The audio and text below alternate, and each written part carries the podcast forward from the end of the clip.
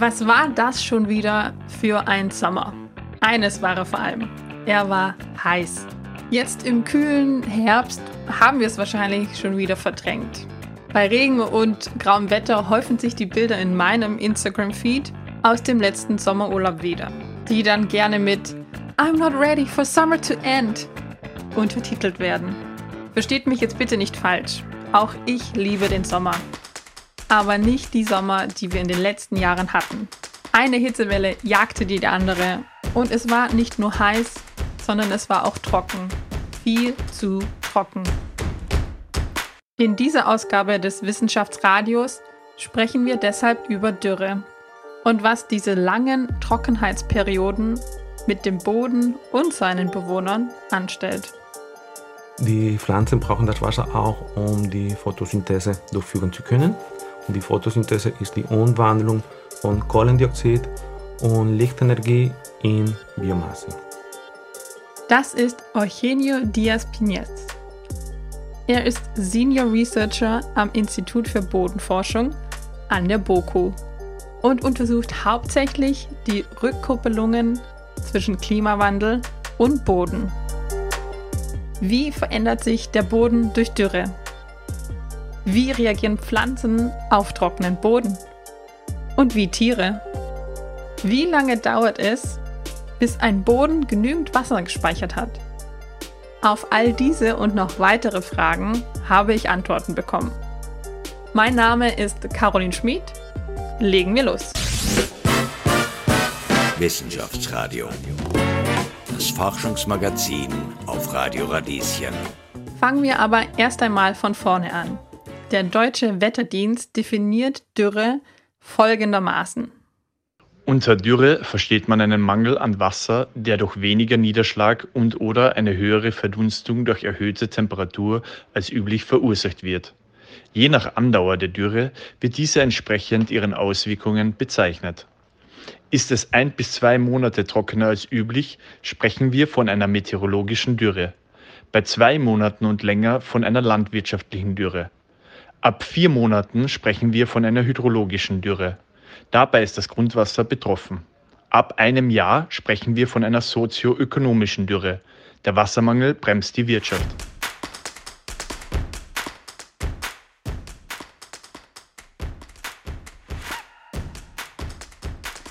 Was passiert im Boden, wenn es zu lange zu wenig regnet? Also der Boden besteht aus drei Hauptkomponenten, würde ich sagen. Okay, der Boden besteht aus Erde, also der festen Stoff, äh, entweder mineralischer oder organischer Substanz, aber er besteht auch aus Luft, also die Bodenporen und Wasser. So wenn der Boden mit Wasser gesättigt ist, dann sind diese Bodenporen mit Wasser gefüllt und wenn der Wasser fällt, dann sind diese hm, Bodenporen leer oder besser gesagt mit Luft gefüllt. Das verursacht verschiedene Veränderungen in, im Boden. Es gibt die chemische Veränderungen. Es gibt Substanzen im Boden, die auflösbar sind, aber wenn, da, wenn das Wasser fällt, sind die nicht mehr in Wasser aufgelöst, weil die sind in, im Boden entkoppelt und isoliert. Das heißt, die wären verfügbar für die Pflanzen und die Mikroorganismen, die im Boden leben, aber da das Wasser fällt, die Pflanzen und Mikroorganismen können diese Substanzen nicht aufnehmen. Und das hat auch eine biologische Wirkung. Da diese Substanzen nicht aufgenommen werden können, steigt die gesamte Pflanzen- und Mikrobenaktivität ab, weil diese Nährstoffe nicht aufzunehmen sind. Also die Pflanzenernährung ist beeinträchtigt. Und dann gibt es auch physikalische Veränderungen. Also vor allem tönige Böden die können schrumpfen, wenn das Wasser fällt. Also das gesamte Volumen wird, wird kleiner. Das sogenannte strukturelle Wasser wird, wird verloren, also das Wasser, das drinnen in den Tonmineralien drinnen ist. Das gesamte Volumen steigt mal ab. Und dann werden äh, Bodenspalten und Bodenrissen produziert. Wie reagieren denn die Pflanzen auf diese veränderten Verhältnisse im Boden? Also die Pflanzen brauchen das Wasser, ich glaube, das ist, das ist äh, fällt jedem klar. Aber die Pflanzen brauchen das Wasser aus zwei Hauptgründen. Die brauchen das Wasser, um Nährstoffe aufnehmen zu können. mit den Wurzeln. Und wie, wie, wie ich vorher äh, erklärt habe, wenn das Wasser fällt, sind diese Substanzen nicht mehr äh, aufgelöst im Wasser und die können durch das Wurzelsystem nicht aufgenommen werden. Und ja, die, die gesamte Pflanzenernährung ist, ist beeinträchtigt. Die Pflanzen brauchen das Wasser auch, um die Photosynthese durchführen zu können. Und die Photosynthese ist die Umwandlung von Kohlendioxid und Lichtenergie in Biomasse. Und wie funktioniert die Photosynthese? Also das Wurzelsystem nimmt das Wasser auf und das Wasser wird wieder in den Blätter, Blätteroberflächen äh, freigesetzt.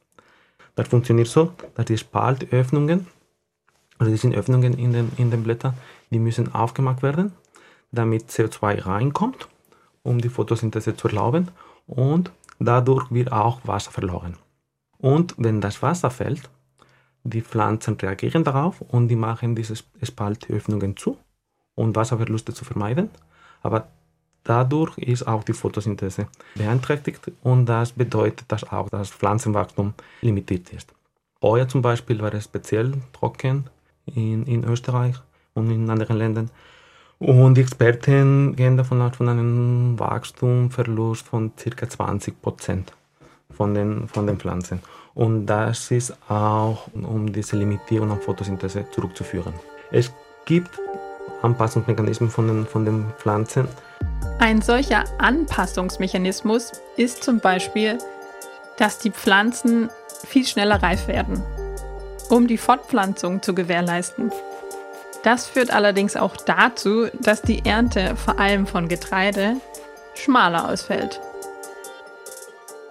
Also es ist quasi so eine Schutzmechanismus, dass man quasi die Pflanzen nehmen Kauf, weniger zu wachsen, aber sie sterben nicht ab, indem sie das Wasser sparen, um eben nicht für Photosynthese aufzugeben, sondern um sich selber am Leben zu halten. Genau, genau, genau. Also in Extremfällen können die Pflanzen auch absterben während, während der Dürre, aber der erste Schritt ist diese Beeinträchtigung von Photosynthese.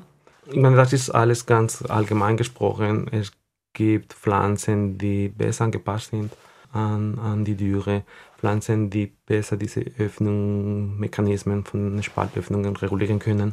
Und ich glaube, in der Landwirtschaft vor allem, das hat eine ganz wichtige Rolle. Also ich kann mir schon gut vorstellen, dass in der Zukunft oder jetzt schon wir mit, mit diesen angepassten Kulturarten äh, züchten müssen, um uns an, an den Klimawandel anpassen zu, zu können. Aber nicht nur die Pflanzen, sondern auch die Tiere im Boden leiden unter der Trockenheit. Bodentiere sind zum Beispiel Regenwürmer, Käfer, aber auch Milben. Es gibt Studien, die zeigen, diese Bodentiere werden weniger, die werden auch kleiner und die werden auch weniger aktiv. Die Regenwürmer zum Beispiel, die entwickeln Mechanismen, um mit der Dürre zurechtzukommen, die graben tiefer.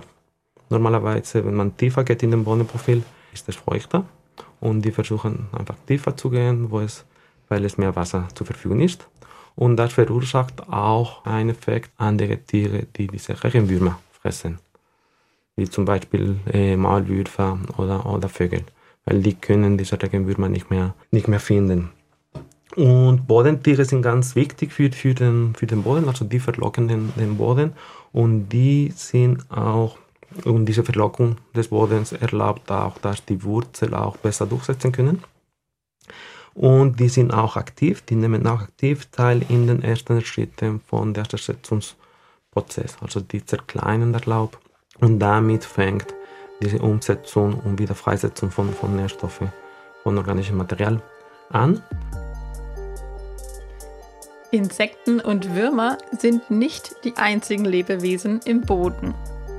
Dort tümmeln sich auch viele Mikroorganismen. In einer Handvoll Boden gibt es mehr Mikroorganismen als Menschen auf der Erde. Damit aber noch nicht genug. In dieser Handvoll Boden ist die mikrobielle Biodiversität höher als die Tierdiversität im ganzen Amazonas. Das heißt, in einer Handvoll Boden gibt es mehr Arten an Mikroorganismen als Tierarten im Amazonas. Ich lasse das mal kurz sacken. Diese Mikroorganismen, die leiden auch von der Dürre. die brauchen auch das Wasser für, für das Metabolismus und die gesamte mikrobielle Aktivität steigt auch ab während der Dürre. Es gibt Bakterien im Boden, es gibt Pilze im Boden. Die Bakterien kommen schlechter zurecht mit der, mit der Dürre. Also die, die Aktivität steigt deutlich ab. Die sind auch dynamischer. Also die Pilze, die haben Netzwerke und dann können die das Wasser besser zugreifen. Die Bakterien sind dynamischer, also die können absterben, die können wieder wachsen, wenn, wenn, wenn die Umweltbedingungen das, das erlauben. Die haben normalerweise einen Vorteil in der Wiederbefeuchtung. Also wenn das Wasser wieder kommt im Vergleich zu den Pilzen, die Pilze können nicht so schnell wachsen, aber während der Dürre, die sind auch schwerer, also die Bakterien sind auch schwerer betroffen als die Pilze. Aber insgesamt während der Dürre steigt die mikrobielle Aktivität mal, mal ab, also diese Aktivität wird eingestellt und dann fehlen wichtige Bodenfunktionen. Also diese Mikroben sind auch für, für die Umwandlung von organischem Material zuständig und diese Funktion fällt oder wird eingestellt. Heißt das dann, der Boden auch weniger fruchtbar ist oder sich weniger gut was drauf anbauen lässt? Oder ist er vielleicht auch nicht so trittfest oder? Ja, also diese Umwandlung von organischem Material erlaubt, dass die Nährstoffe in den Pflanzenmaterialien sind, wieder zur Verfügung stehen für die Pflanzen, für andere äh, Mikroben. Und das ist nur während der mikrobiellen Aktivität mal, mal erlaubt. Wenn das fällt, dann gibt es weniger äh, Nährstoffe zur Verfügung, also weniger Fruchtbarkeit für die Pflanzen. Wenn jetzt so eine lange Dürreperiode war, kann dann ganz viel Regen alles wieder retten? Wenn so stark, also das hatten wir ja auch, dass es lange nicht geregnet hat und dann plötzlich sehr viel auf einmal. Mhm. Ja, also das hilft leider nicht so sehr, wenn der Regen auf, auf einmal kommt.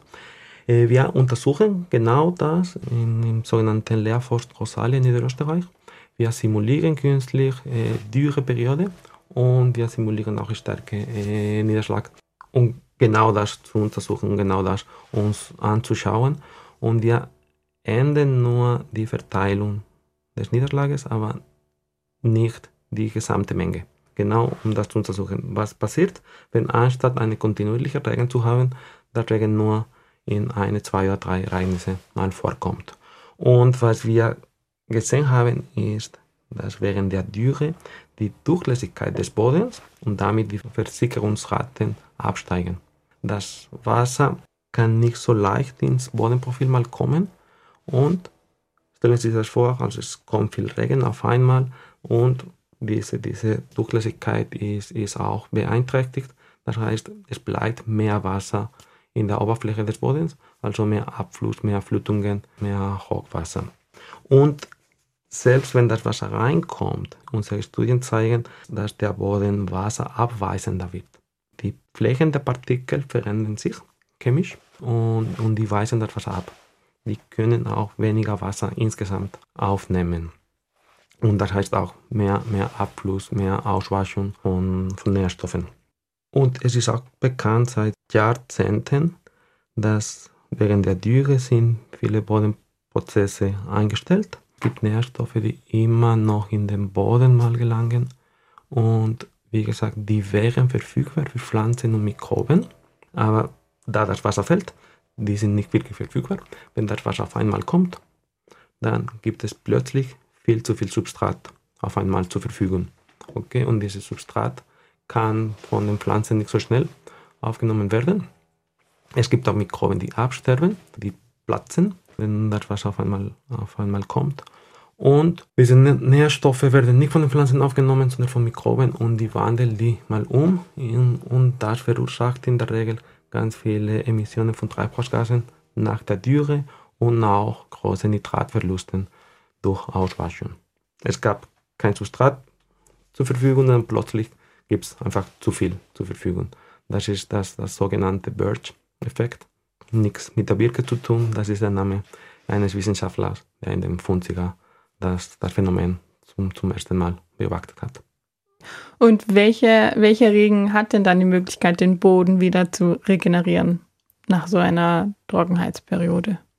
Ich würde mal mich fragen, was heißt den Boden regenerieren. Also ich würde sagen, die, die Erholung dieser, dieser ähm, Bodenfunktionen. Normalerweise der Boden braucht so kontinuierliche Regen, damit überhaupt keine, keine Dürre vorkommt. Und unsere Experimente zeigen auch, dass wenn die Dürre vorkommt und dann der Niederschlag, es kommt diese, diese Puls an Treibhausgasen, dieser Burst-Effekt, aber danach hat der Boden immer noch einen Gedächtniseffekt. Stellen Sie sich vor, ein Boden wird trockener während der Dürre und dann gibt es einen, einen Kontrollboden, der immer feucht ist. Und mit dem trockenen Boden kommt der Regen und dann werden die gleich, gleich feucht. Die Bodeneigenschaften und die Prozesse, die stattfinden in dem Boden, der die Dürre erlebt hat, die sind anders als, als, als der andere. Es dauert halt eine Weile, bis, bis diese Bodenprozesse erholt sind. Die Mikroorganismen, die passen sich mal an an die neuen Bedingungen und die brauchen auch diese Phase, wenn die normale Bedingungen. Wie lange dauert es denn, bis ein Boden genügend Wasser gespeichert hat? Also Sie haben gerade schon gesagt, es müsste eigentlich immer kontinuierlich, regelmäßig regnen. Mhm. Naja, streng genommen, es dauert so lange, bis diese Bodenporen, die ich vorher angesprochen habe, mit Wasser befüllt sind. Und das hängt wieder von Bodeneigenschaften mal an, also Bodendurchlässigkeit, Versicherungsraten und allgemein gesprochen Boden, Bodeneigenschaften. Aber das ist nur der physikalische Aspekt. Okay, das ist nur die Wassereinträge. Okay, man muss das so anschauen, dass der Boden mitten im Wasserkreislauf ist. Der Boden braucht eine kontinuierliche Wasserversorgung, damit der Wasserkreislauf weitergehen kann. Es gibt auch Wasserverluste. Wir brauchen, wir brauchen diese Wasserverluste, um Ökosystemprozesse und Ökosystemleistungen zu, zu erlauben. Der Boden setzt auch Wasser frei durch Verdunstung, Bodenverdunstung auf Pflanzen. Das heißt, Wasser speichern, das ist nur eine Funktion, aber es, es ist dynamisch. Es geht eher um den Bilanz. Und es ist eigentlich durch diesen Austausch vom Wasser zwischen Pflanzen, Boden und Atmosphäre, da diese Ökosystemleistungen. Wie sieht denn die Lage aktuell in Österreich aus? Also wie viel Regen fehlt vielleicht oder wie geht das weiter mit unseren Böden, wenn die, der Klimawandel so weitergeht? Wie, wie vorher angesprochen, das ist nur eine Frage von wie viel Wasser oder viel, wie viel Niederschlag fällt, sondern wie der Regen sich verteilt. Und wir sehen das schon, dass, dass die Dürre extremer wird, die Verteilung heterogener wird. Selbst wenn die gesamte Menge stabil bleibt, erwarten wir mehr Dürreperiode und auch mehr Wiederbefeuchtungsereignisse. Also so, so schaut die Lage mal aus und, und die, die Prognosen zeigen, dass diese Tendenz weiter ansteigt in den kommenden Jahrzehnten. Und dann sie, sind Waldböden und auch äh, landwirtschaftliche Böden davon, davon betroffen.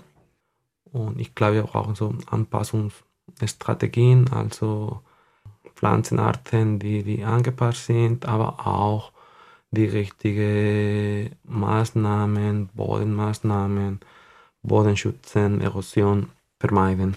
Also eine Reihe von, von Maßnahmen, die den Boden besser schützen gegen den Klimawandel. Es ist auch so, dass viel Boden in Österreich versiegelt ist. Also selbst wenn es regnen würde, kommt der ja überhaupt nicht überall an. Ja, also das ist auch ein, ein, ein Thema. Also der Niederschlag ist zeitlich heterogen. Aber wenn der Boden versiegelt ist, dann kann das Wasser nicht in den Boden mal reinkommen und das verursacht weitere Hochwasserflutungen.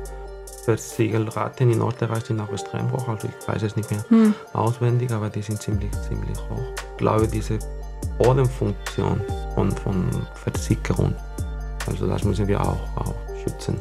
Absolut. Vielen Dank für das Interview. Ja, bitte schön, gerne. Dankeschön. Um unsere Böden in Österreich steht es also gar nicht gut. Wenn wir uns weiterhin ernähren wollen, nicht weggeschwemmt oder verdursten wollen, müssen wir handeln. Und zwar jetzt. Wissenschaftsradio. Das Forschungsmagazin. Jeden Dienstag von 10 bis 11. Alle Infos unter radio-radieschen.at.